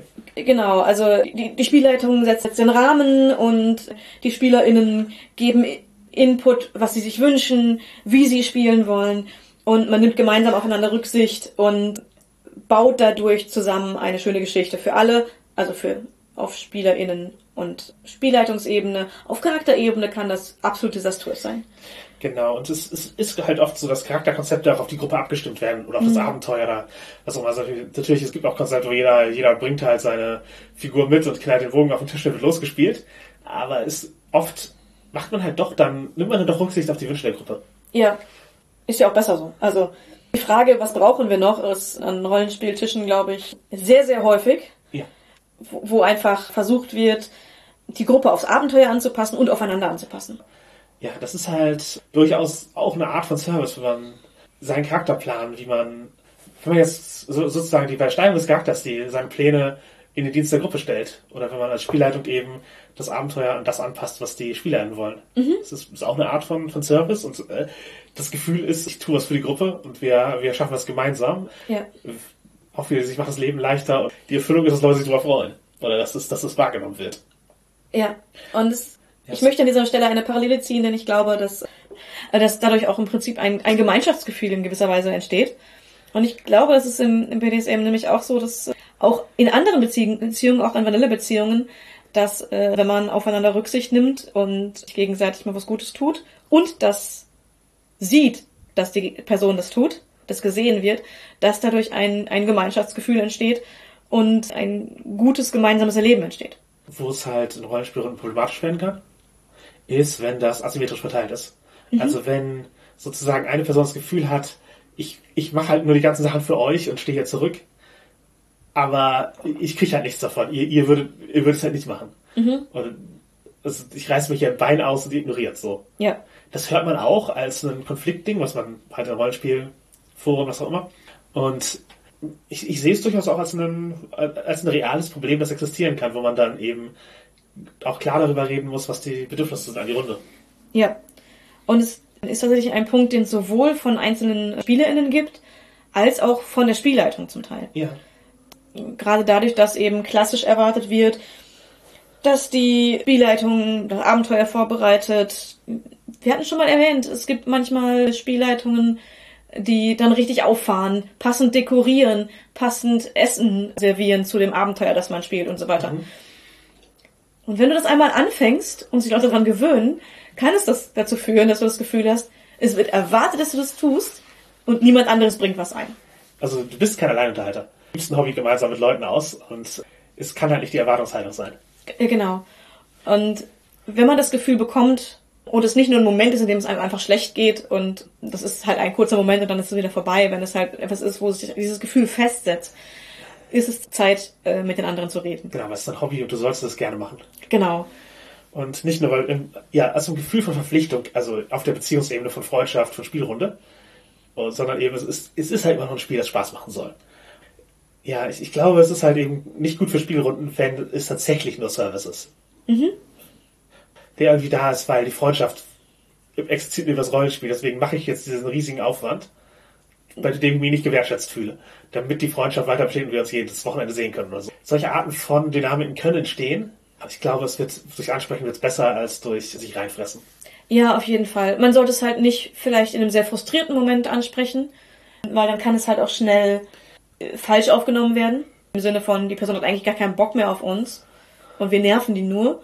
In einem ruhigen Moment ansprechen, weil in vielen Fällen ist es einfach so, dass die Leute das nicht mit Absicht machen, sondern dass sie denken, sie würden es wertschätzen oder tatsächlich nicht gesehen haben, was alles gemacht wird. Und wenn sie wissen, was, was man alles tut, es auch wertschätzen können und vielleicht selber auch was auch mehr einbringen, wenn sie merken, dass es zu viel geworden ist für die Person. Ja, genau. Und es lohnt sich, glaube ich, allgemein immer wieder zu fragen, warum spielen wir eigentlich? Mhm. Ja. Ich denke, wir können noch mal ein paar andere Prämissen ansprechen, die es so im Rollenspiel gibt, die ja. äh, durchbrochen werden können. Also normalerweise, wie gesagt, äh, SL bereitet das Abenteuer vor und die Spieler machen mit. Also mhm. sie, sie, nehmen, sie, sie nehmen den Plothook an, sie gehen, gehen müssen ja. des Abenteuers ein. Und wenn man die durchbricht, wäre es, glaube ich, auch ein bisschen die Entsprechung von Topping from the Bottom. Also, ja, wenn, wenn Spieler eben was ganz anderes machen. Mhm. Halt, äh, es, gibt, es gibt ganz klar einen Auftrag und sie machen den halt einfach nicht. Mhm. Also es gilt zwar durchaus als schlechter Spielstil, wenn man ins Schwimmen gerät als Spielleitung, wenn, wenn auch die Spieler Initiative zeigen. Mhm. Aber äh, ja. Wenn, wenn die SpielerInnen alle kollektiv vom Plot wegrennen. Dann muss man sagen, okay, ich, ich habe ein Abenteuer vorbereitet, es ist da. Ich kann nicht in dem Maße improvisieren, wie er das jetzt macht, so. Ich kann jetzt kein komplett anderes äh, Abenteuer aus dem Ärmel schütteln, nur weil ihr ähm, vor dem eigentlichen Abenteuer flieht. Ist euch das klar, dass ihr gerade sozusagen die Prämisse brecht? Mhm. Wollt ihr das Abenteuer spielen? Wenn nicht, dann sagt es auf Spielerebene. Ja. Und ansonsten bringt euer Charakter in die Richtung, also da ist, wie gesagt, klare Kommunikation auf Spielerebene wieder hilfreich. Äh, ansonsten ja halt als Spielhaltung nicht vorbereitet zu sein und halt einfach nur zu hoffen, dass die Spieler was machen. Und wenn nichts passiert, wenn für den Spieler nichts kommt, passiert kein Abend. Das gilt halt auch als schlechter Stil. Sozusagen von der Spielleitung erwartet, dass sie, dass sie im Zweifel was hat. Wenn nichts anderes passiert, bringt die Spielleitung was ein. Das ist halt eine, das ist halt eine klassische Erwartung. Ja. Es ist halt nicht so, dass, dass Langeweile entstehen sollte. Ja. Wenn man gut improvisieren kann, muss das halt nicht vorbereitet sein. Nee. Und da ist vielleicht auch ein Vergleich zu, zu Brett Tamern. Eher, eher reaktiver Spielstil in der, in der BDSM-Szene, wo halt eben auf das reagiert, was Brett so machen. Genau, da muss man auch improvisieren können. Aber auch da darf man nicht vergessen, auch als Brett Tamer und als Spielleitung, auch wenn man es komplett ins Improvisieren geht. Man muss halt im Zweifel selber genug Impulse geben, damit es weitergeht. Genau, die, die Session irgendwie auch, auch tragen können, so. Äh, also als Brett kann man sich natürlich auch immer beschweren, dass es langweilig wird, also wenn man das Gefühl hat, da passiert was. Er hat immer den Impuls gesetzt. Ich glaube nicht, dass das äh, bei SpielerInnen so unbedingt so passiert. Wenn du im Rollenspiel sagst, hey, ja, es ist gerade voll langweilig. Das kommt meist nicht so gut an, wie wenn du es als Brett machst. Was da die Reaktion sei, ja, dann, also. Ja, schade. Und was man auch nicht vergessen darf, es ist nie nur eine Person schuld, wenn bei einer Rollenspielrunde tatsächlich Langeweile aufkommt. Ja. Und es ist auch okay, nach vorne zu schneiden, wenn ein bisschen langweilig wird. Mhm. Aber ja, als Spielleitung, es kann auch einfach cool sein, für die Spieler zu leiten. Also erhöht doch die Chancen, dass jeder aus der Geschichte kriegt, was gewünscht wird. Und du greifst eben auch die ganzen Ressourcen für Kreativität ab und gestaltest eben den gemeinsamen Vorstellungsraum tatsächlich gemeinsam. Ja, ich frage mich auch manchmal, was ist eigentlich das, das Gegenteil? Also, wenn man Spieler fokussiert leitet, das ist für mich sehr intuitiv. Man passt halt das, was man vorbereitet hat, an die anwesenden SpielerInnen und die Charaktere an. Dadurch haben alle mehr Spaß und man kann Kreativität von anderen Leuten noch mitbenutzen und trägt nicht die ganze Last auf den Schultern, im Zweifel ohne, dass die anderen merken, was man tut, wenn man das ganz gut macht. Was ist das Gegenteil? Ja, also man natürlich die, in der Railroad, wo es eine Story vorgeschrieben gibt, die passiert. Gut, wenn man die nicht spielfokussiert gestaltet, ist es halt die, die Gefahr, dass, dass es auch uninteressant werden kann oder dass Spieler sich eingeschränkt fühlen in Handlungsmöglichkeiten. Die Leute sollten auch das Ticket lösen zur Railroad. Mhm. Und ja, man kann einander vorbeispielen, klar. Äh, ansonsten ist es auf jeden Fall ein autoritärer Spielstil, wenn du nicht die, mhm, ja. wenn du auf die Bedürfnisse der SpielerInnen nicht eingehst. Und da sehe ich halt die Gefahr, dass man auch die Kreativität der Gruppe klein hält und sich Input, der das Spiel bereichern würde, auch für die Spielleitung, der einfach verloren geht, weil man die nicht zulässt. Genau, wenn man die eigene Vorstellung durchdrückt. Ja. Ansonsten ein klassisches Beispiel für sowas wäre Godmodden. Das geht auf ja. SpielerInnenseite wie auf SL-Seite. Es mhm. kommt aus einem Chat-Rollenspiel, wo man einfach beschreibt, was andere Leute tun und fühlen. Also sowohl SC als auch NSC. Kann, das kann einfach passieren, dass man ich äh, komme in den Raum und die Kaiserin ist direkt von mir verzückt und drängt danach, sich vor mir auf die Knie zu werfen. Ja, man muss ja nicht ganz so ins, ins Abstruse gehen. es, sollte ein Beispiel sein von, äh, das ist garantiert nicht der Plan. Mhm. Ja, aber auch einfach nur, wenn man, also aus dem Textrollenspiel ist halt oft so, man beschreibt seinen Charakter und ich glaube, wir hatten schon mal erwähnt, dass man als Spielleitung das super gut machen kann, dass man eben durch die Reaktion von NSC zeigt, wie ein NSC oder wie ein Spielercharakter gesehen wird. Mhm. Wenn man das aber als Charakter macht, als Mitspielender, dann besteht eben die Gefahr, dass man in die Pläne von anderen SpielerInnen oder der Spielleitung eingreift, indem man einfach nur beschreibt, ich komme in den Raum und mein super charismatischer Charakter äh, verzaubert sofort die, weiß ich nicht, die Bediensteten, die alle an seinen Lippen hängen, was er als nächstes sagt. Eigentlich eine relativ unverfängliche Be Beschreibung, einfach nur, um, um darzustellen, wie charismatisch der, äh, Charakter sein soll, kann aber in die Pläne von anderen eingreifen. Genau, und es ist halt so, dass beim Rollenspiel, es gibt halt Deutungshoheit bzw. Erzählrechte über bestimmte Aspekte des Spiels. Ja. Also in der Regel im traditionellen Spiel ist, dass die SpielerInnen durchaus eine große Deutungshoheit über ihre Charaktere haben. Ja. Und das wird halt durchbrochen, wenn man, wenn man sozusagen Gott moddet. Und äh, genauso hat die Spielleitung eben oft eine Deutungshoheit über die Welt und die Konsequenzen und so etwas. Und da kann man natürlich Kommunikationsformen finden, wie das alles ist, aber ja, die, die Verteilung von Erzählrechten ist halt was, wo auch im Rollenspieldesign viel dran gedreht und gearbeitet wird. Denn es ist zwar die, die, die klassische Weise und die funktioniert auch an sich gut, aber es gibt andere Methoden, über die muss aber dann entsprechend kommuniziert werden. Genau, es sollte Klarheit herrschen und ja, wer da was beschreibt, ist halt oft die Frage und es gibt was, was anders gelöst wird, halt zum Beispiel Matthew Mercer fragt die SpielerInnen, wie sie es tun wollen, wenn gerade ein cooler Spotlight-Moment kommt. Also der, Wer ist das? das ist äh, der Spielleiter von Critical Role. Das ist ein sehr großer Let's Play-Stream. Und der fragt eben, wie willst du es tun, wenn ein großer Erfolg gewürfelt wird? Also zum Beispiel der Endgegner besiegt. Dann können die SpielerInnen halt eben in dem Moment selber beschreiben, wie ihr Charakter heroisch ist, mit, mit, all, mit allen Erzählrechten. Ja. Es gibt Systeme, wo man Gummipunkte ausgeben kann, um Erzählrechte zu erhalten. Da fällt zum Beispiel äh, das System Fate ein, wo man eben einen Gummipunkt ausgeben kann und dadurch äh, einen Aspekt einer Szene setzen kann. Genau, man hat eine feste Anzahl von Setzungen über die Welt, die man als Spielerin machen kann und ansonsten ist es halt wie immer. Ja. Wie auch immer das gerade in der Gruppe geregelt wird. Dann würde ich Conditions bei Monster Hearts nennen. Da kann man anderen SCs halt einen, einen Ruf oder einen Aspekt anhängen. Also sowas wie eben, du hast jetzt Angst. Das kann man praktisch als Tag drauf tun. Wenn man, es ist halt einfach eine Spielmechanik, die, die, die einem das erlaubt und dann wird das von der, vom, Re vom Rest des Spiels sozusagen als wahr angenommen, bis man das wieder los wird, indem man dagegen handelt. Ja. Und wie man mit dieser Angst umgeht, ist, ist dann wieder Sache der Person, der es angehängt wurde. Genau. Es gibt natürlich auch spielleiterlose Spiele. Ja, oder wie manche sagen, GM-Full-Spiele, also wo es mehrere Spielleiter gibt, die die Aufgaben sich teilen. Archipelago zum Beispiel teilt Aspekte der Spielleitung auf. Also da hat man die Deutungshoheit jeweils über einen Aspekt. Zum Beispiel, wenn wir Star Trek spielen würden, könnte ich die Deutungshoheit über die Föderation haben und du über die Klingonen. Und dann je jeweils können wir die in die Szene immer einbringen und wenn darüber etwas entschieden werden muss, dann sind wir es, die am Ende sagen können, so ist es. Und ähm, bei Fiasco beispielsweise schafft man am Anfang gemeinsam die Welt und die Figuren. Und da kann man eben auch, also es werden Beziehungen Ja, man entscheidet am Anfang gemeinsam ein Setting und innerhalb dessen bestimmt man dann die Beziehungen zwischen den Charakteren der Spielenden. Genau, aber in dieser Worldbuilding-Phase kann man eben auch anderen Leuten Beziehungen Aufdrängen, geben. ja. Genau, genau. Also ist, man erschafft nicht nur seine eigene Figur. Dadurch gibt es eben auch einfach Definitionshoheit über andere Figuren. Ja, Ähm, ja, äh, Fall of Magic hat halt einfach eine Karte, die ausgerollt wird, während man spielt. Das ist also ein spielhaltloses Spiel, wo die Karte praktisch die Funktion der Spielleitung übernimmt. Und man, man reagiert eben auf das, was auf der, was dieser Landkarte steht. ja. Falls wir HörerInnen haben, die sich spielleiterlose Spiele nicht so richtig vorstellen können und sich dann fragen so, wie soll das funktionieren, wenn, wenn andere meinen Charakter bestimmen? Gerade bei Fiasco, wo man das am Anfang macht, ist es eben eine Charaktererschaffung, die gemeinsam passiert. Ich habe es noch nicht erlebt, dass jemand gesagt hat, nee, das passt mir gar nicht. Das möchte ich für meinen Charakter nicht, weil eben zu diesem Zeitpunkt der Charakter noch nicht so weit steht.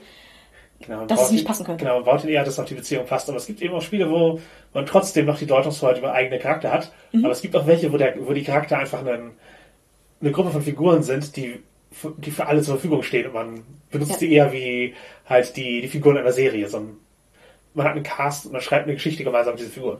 Ja, also die emotionale Bindung an den Charakter ist vielleicht auch oft eine andere als in einem klassischen Spiel wie bei DSA oder D&D. Genau, bei Papa the Apocalypse, wo man ja auch eher als Anwalt seines Charakters auftritt und seinen eigenen Charakter hat, gibt's trotzdem halt Worldbuilding-Elemente, weil die Spielleitung sozusagen Teil des Worldbuildings immer wieder abgibt. Nämlich, man schafft am Anfang gerne gemeinsames Setting und das passiert durch Fragen. Und die Spielleitung gibt natürlich sogar Suggestivfragen. Sie fragt sozusagen eine Richtung, die interessant ist. Sie fragt halt nicht so, ja, ist irgendwas mit deiner Familie los? Sondern sowas wie, warum stehen deine Eltern kurz vor der Scheidung? Mhm. Und dann ist sozusagen die Richtung, die die Frage geht, schon klar, aber die Antwort kann die Spielerin dann definieren. Und dann hat man eben gemeinsam einen Aspekt für die Welt geschaffen. Und Anonamis, da werden am Anfang die Ziele der Spielenden abgefragt und ihrer Charakter. Und dann wird praktisch eine, so eine Checkliste, To-Do-Liste gebaut, um dieses Ziel zu erreichen. Und das ist dann die Abenteuerschaffung. Also man, man setzt ein Ziel und die Spielleitung gibt praktisch vor, was die Schritte sind, um dahin zu kommen. Mhm. Aber man entscheidet, worum es geht. Ja. Abgesehen von jetzt so speziellen Spielen wie in eigenen Mechaniken gibt es natürlich auch generell, ich sag mal, Abenteuer, Narrativformen, die mehr Deutungshoheit den SpielerInnen geben.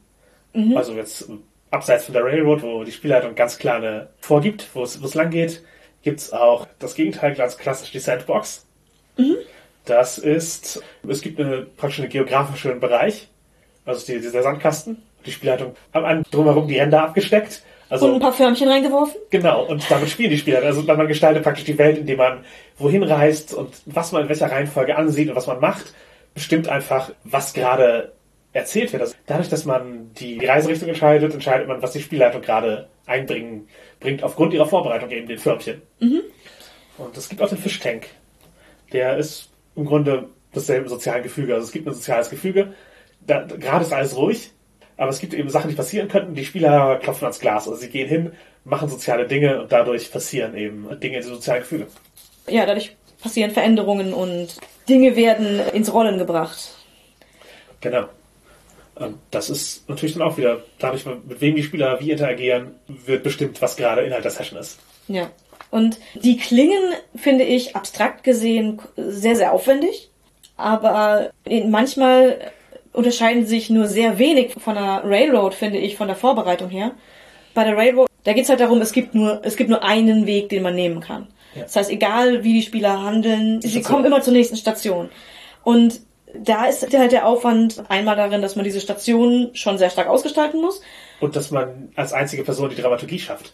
Genau, man, man hat halt sehr viel Verantwortung dafür, dass die Spieler, das, dass die, die Charaktere auch tatsächlich dahin kommen, wo sie hin sollen.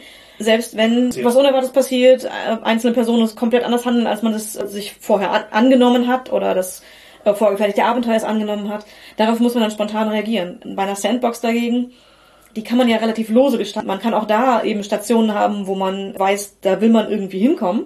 In meiner Erfahrung ergeben sich die Wege irgendwie automatisch. Man darf sie halt nicht zu groß gestalten. Oder muss eben Input-Förmchen reinwerfen, die für die entsprechenden SpielerInnen und Charaktere genug Anreiz bringen, in die Richtung zu gehen, in die man sie gerne hätte. Ja, aber, der, der, aber dieser Aufwand, diese Vorbereitung, das ist halt nur eine Erwartung, wo man die sehr auf den Schultern von SpielerInnen liegt. Und wie gesagt, es gibt halt mehrere Wege, das, das aufzubrechen, wie gesagt, Fragen stellen und sowas. Aber generell ist das halt einfach etwas, wo tatsächlich die, ja, die Erwartung, eine, einen Service zu erbringen bei der, bei der Spielleitung liegt. Und das muss man eigentlich auch, also wenn man diese Art von Spielen spielen will, und es gibt wie gesagt andere, äh, dann sollte man eben bereit sein, diese, diese Vorbereitung auch einzugehen. Aber ich würde kurz einen Rückgriff auf BDSM machen. Bitte? Sind Erzählrechte da auch ein relevantes Konzept? Ich, ich würde sagen, ja, es wird nur nicht so benannt. Ja klar, Ähm. es ist ja keine Erzählung. In der Regel. In der Regel. Aber die Frage, wer darf was einbringen, ist natürlich eine, eine wichtige, die bei Konsentabsprachen relevant ist und die bei Beziehungsbeginn oder in der Sessionplanung betrachtet werden sollte. Ich glaube, es passiert nicht immer, aber vielleicht ist das was, was man mitnehmen kann. Bewusster zu tun, genau. Und auch die Entscheidung, alles ganz klassisch zu machen, ist halt eine bewusste Entscheidung. Ja, und es ist halt was, was man mit dem Gegenüber besprechen sollte. Genau, also zum Beispiel als Brad kann man halt oft so, ja, was, was kann ich einbringen? Ich kann immer einen Anlass schaffen, aber ich kann halt nicht die Konsequenzen bestimmen. Also offensichtlich im Rahmen der Limits, die auch abgesprochen werden, aber sowas wie, ja, du kannst halt nicht entscheiden, wie du bestraft wirst, aber du kannst halt einen Anlass geben und dann musst du sehen, was passiert. Ja, das kann halt eine, eine Spielart mit Dread sein. Genau, wo halt die, die, sozusagen die, die Deutungshoheit des Brads liegt, wann, eventuell wann es losgeht oder was passiert. Mhm. Und was der Anlass ist. Genau, die, die, Deutungshoheit der Top liegt bei den Konsequenzen. Ja. In anderen Beziehungen kann das anders sein. Jetzt, ich möchte es eigentlich gar nicht unbedingt Brad versus DS trennen, aber äh, als anderes Beispiel. Genau, ja, Brad kann genauso. DS sein, aber genau, einfach, einfach ein Beispiel, eine, Genau. eine, eine DS-Beziehung mit festen Regeln. Ja. Und es, es kann sein, dass eine, äh, eine der Regeln ist, wenn die Regeln nicht eingehalten werden, ähm, dann bekommt die Subperson die Wahl, ähm, wie damit umgegangen wird. Genau, das wird halt besprochen dann, wenn die Regeln, wenn die Regeln gebrochen werden, weil wenn nicht davon ausgeht, dass das passiert oder ich will, dass es passiert, dann wird da, dann wird halt drüber gesprochen. Dann gibt's halt entweder die Wahl zwischen Pest und Cholera im Sinne von Bestrafungsszenarien, Szenarien, ja. genau, wenn man damit spielen will, oder halt so aus Absprachen, äh, was wird dir helfen, dich besser an die Regeln zu halten? Ja.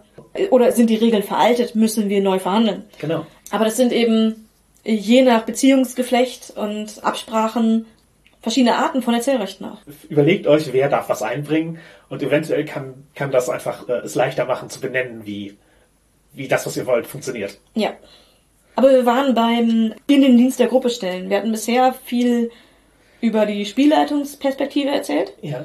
Es gibt natürlich auch Punkte, wo die SpielerInnen sich in den Dienst der Gruppe stellen.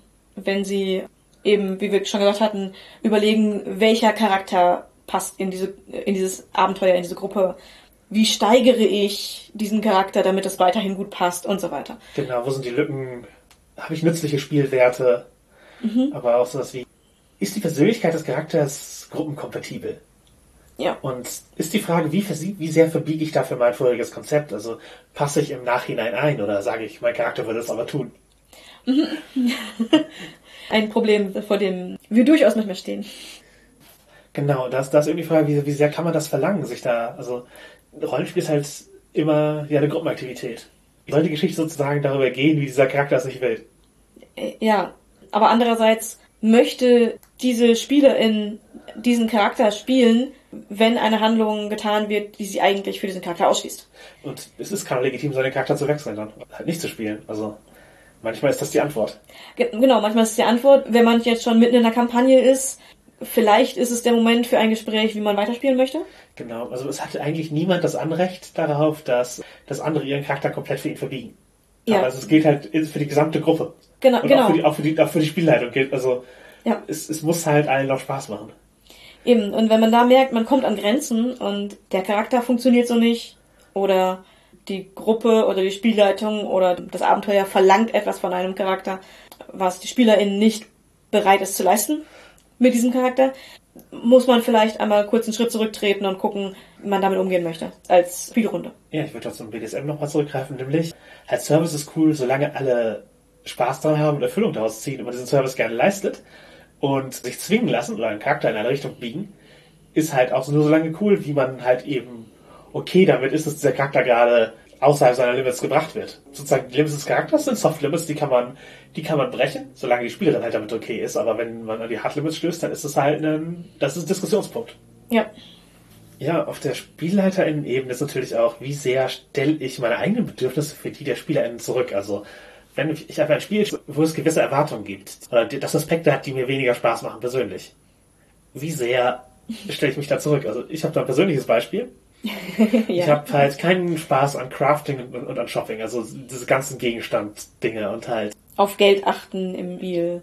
genau, Pfennige abrechnen oder halt eben äh, Tageseinheiten, dass ich nicht nach vorne schneiden kann, weil es super wichtig ist, wie viele Zeiteinheiten eine Person damit verbringt, einen Löffel zu schmieden. Sozusagen meine Dramaturgie opfern, damit die Person Crafting-Regel benutzen kann, die oft mit halt exakten Zeiteinheiten pro Tag arbeiten. Ja. Das ja, bin ich halt nicht immer bereit zu. Also als Teil einer Session oder mal eine Session, wo es um Shopping oder darum geht, einen Gegenstand herzustellen, ja, also okay und gerne. Also als dauernder Inhalt und Kern des Spiels äh, bin ich, bin ich dagegen. Da habe ich auch schon, ich habe auch schon Spieler sozusagen gesagt, dass sein Konzept so nicht umsetzbar ist. Weil ich die Kampagne nicht äh, auf Tag für Tag, wir müssen, wir spielen jeden Tag aus, gestalten möchte. Ja, wir haben auch als Gruppe manchmal dann, dann eben Entscheidungen, wo es eben darum geht, welche Dinge im Vordergrund stehen werden. Und da sollten eigentlich ja alle gleich viel Mitspracherecht haben, würde ich Ja. jetzt sagen. Aber im Zweifel, wenn es den Leuten nicht mega, mega wichtig ist, hat die Spielleitung ja das letzte Wort, wo sie die Lust zu hat, es vorzubereiten und es umzusetzen für die Spielenden. Genau, eine Ökonomie verwalten.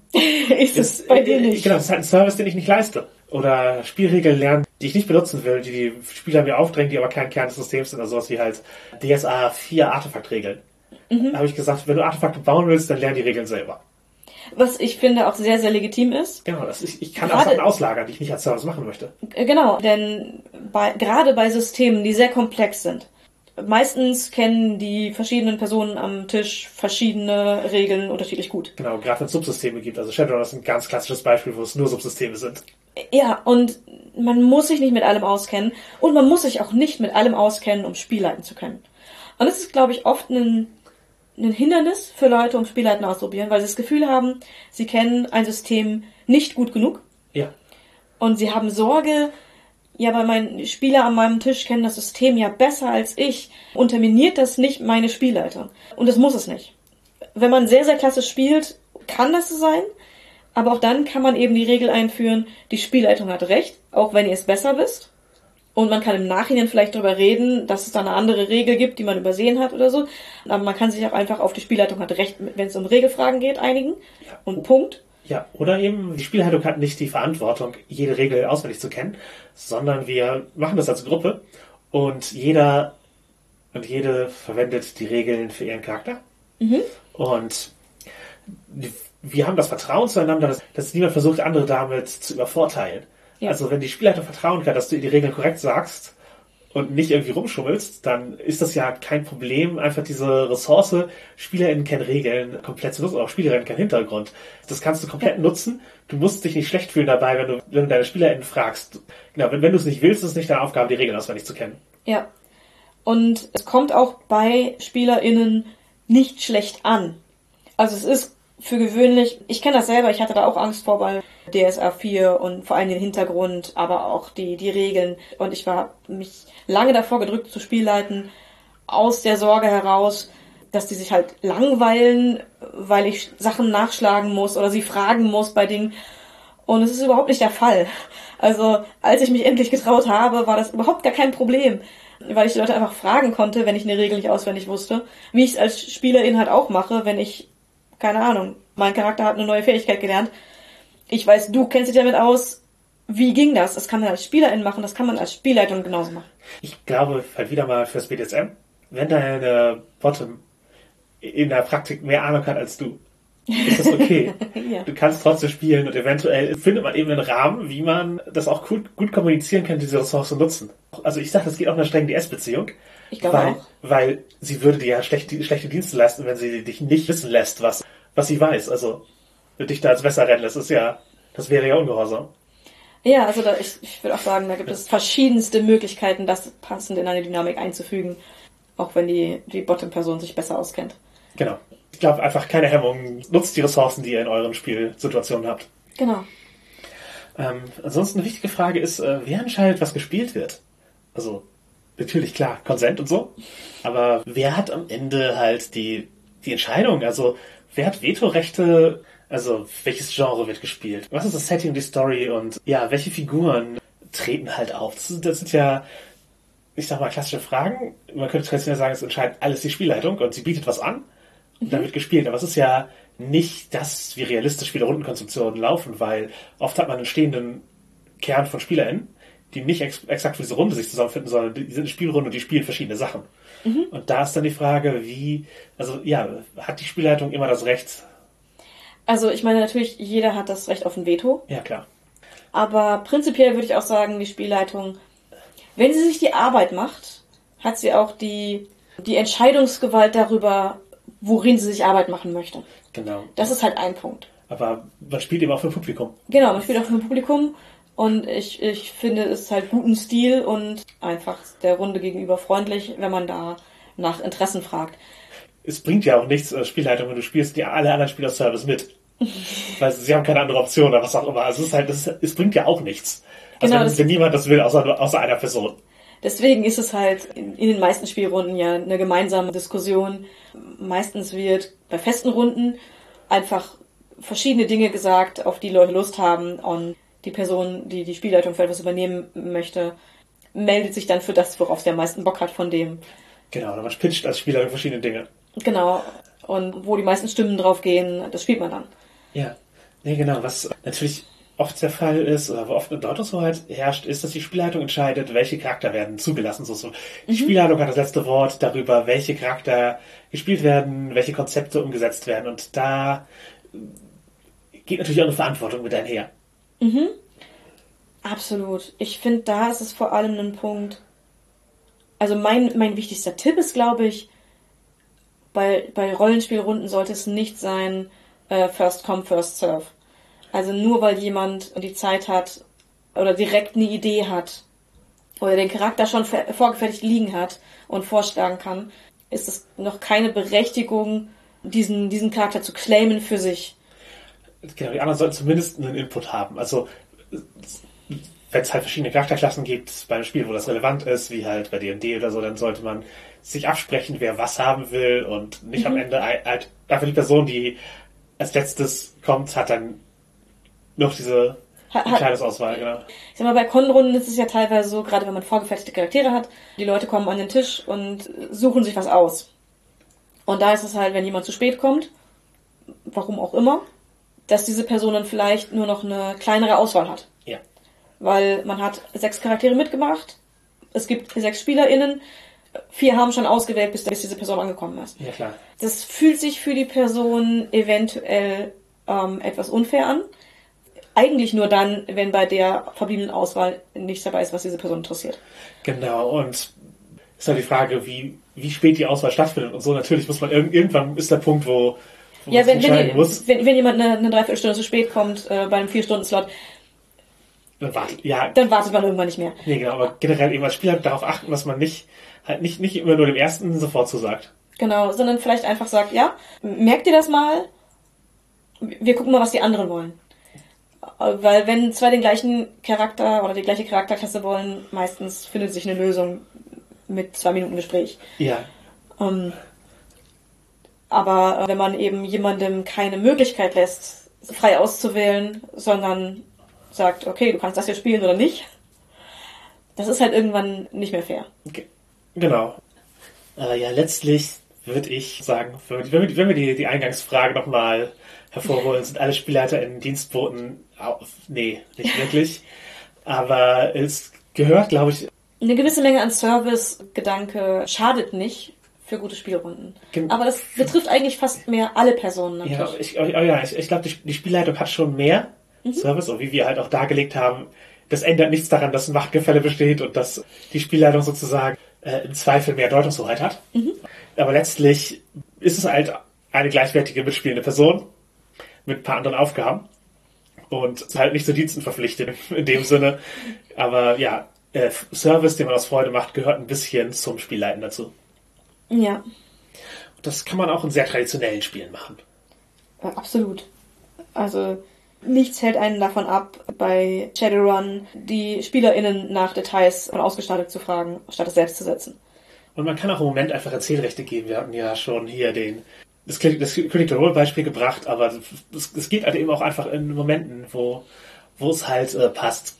Klassisch ist halt zum Beispiel, wenn die Charakter Tierbegleiter haben, dass da ein bisschen mehr Erzählrechte über dieses Tier bei den mhm. SpielerInnen liegen. Und sowas kannst du halt immer wieder mal machen. Oder auch wenn, wenn sich eben Personen mit einem Ort, mit einer Gegend gut auskennen oder so, dass einfach Beschreibungen teils abgegeben werden, wo es eben nicht äh, relevant für die, äh, für die Storyline ist.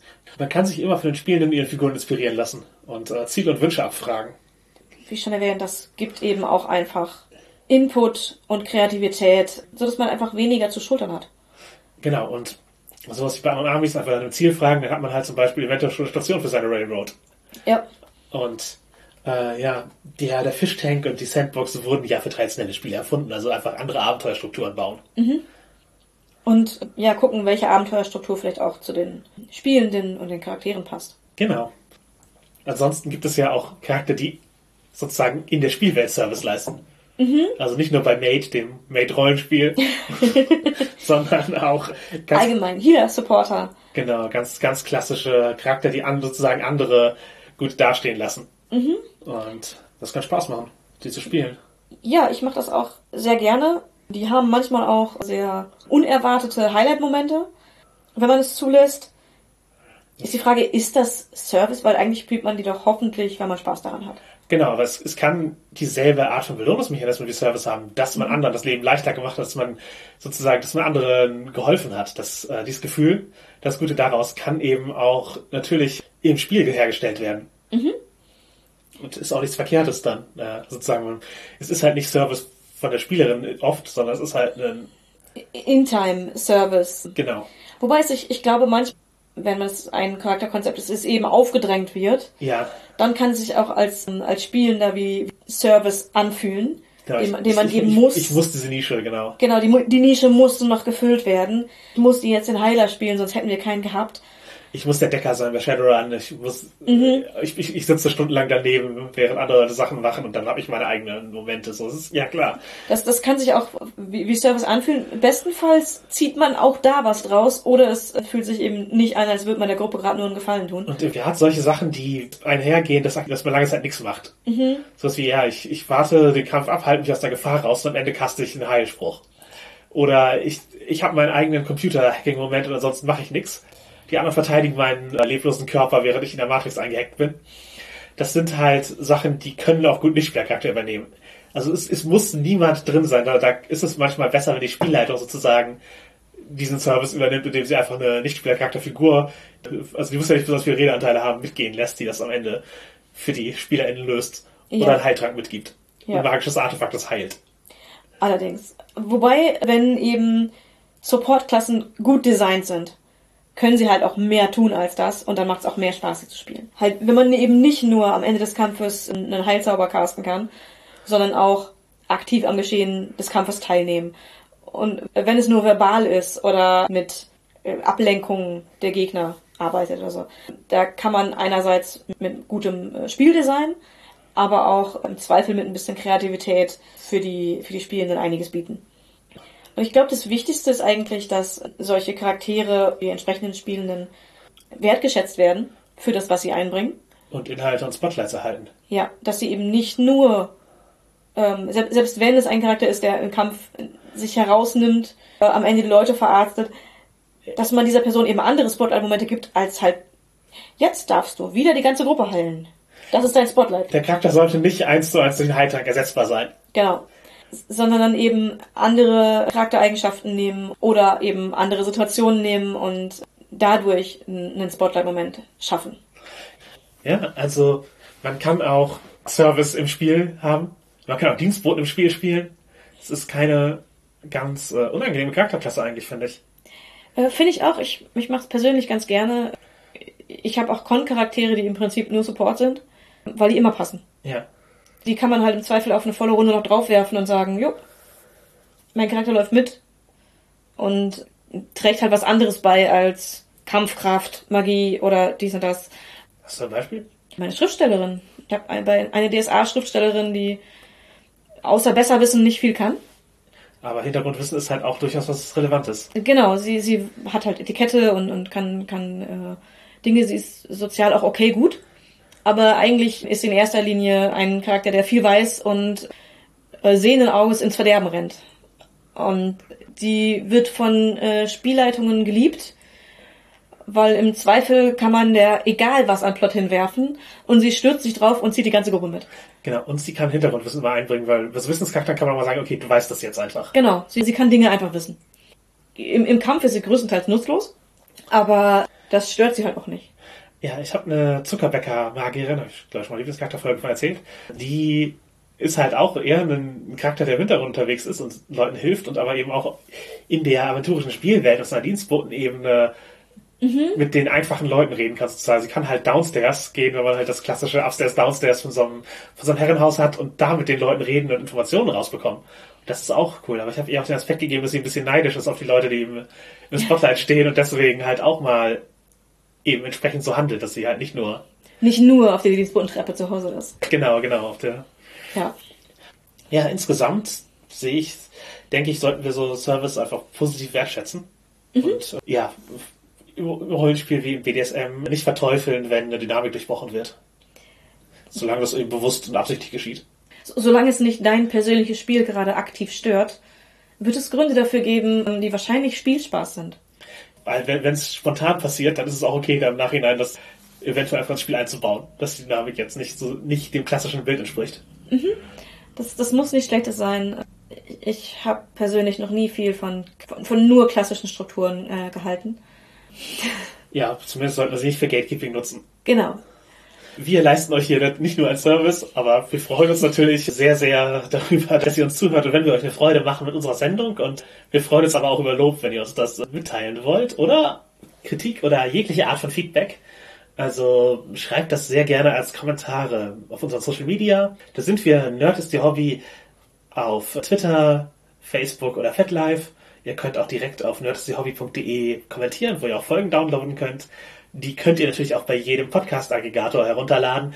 Und solltet ihr bei etwa Spotify oder iTunes sein, dann abonniert doch und wenn die Möglichkeit gegeben ist, äh, gebt um die höchstmögliche Anzahl von Sternen und auch gerne ein geschriebenes Review. Das äh, hilft immer ungemein.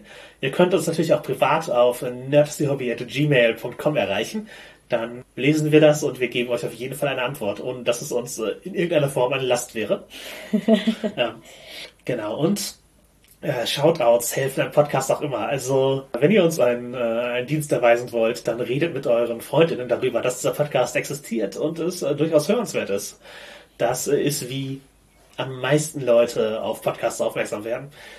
Ähm, heute haben wir kein Podcast-Projekt zum Shoutouten, sondern ja, ein Let's Play, auf das wir uns freuen. Mhm. Äh, Sarah Fatun Heinze, äh, eine coole Person, der man auch mal bei Twitter folgen kann, ähm, hat am FFT Düsseldorf ein Let's Play im, Rahmen von einem Projekt über das Theater der Digital Natives, äh, wird dort einfach auf der Bühne oder ich sage auf der digitalen Bühne, wahrscheinlich werden es Kameras sein, Let's Played.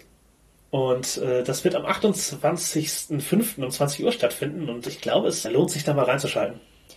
Ich tue das mit großer Wahrscheinlichkeit. Denn das klingt nach äh, genau meiner Form von, von äh, Medium.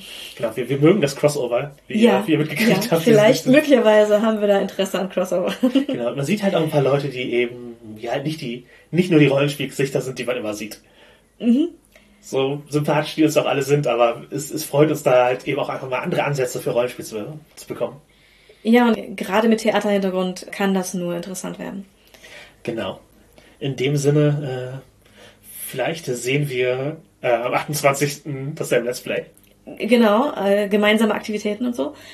Aber auch wenn nicht, möchte ich dir ans Herz legen, zeige Wertschätzung für guten Service, achte auf dein Supportsystem und willkommen in deinem neuen Leben.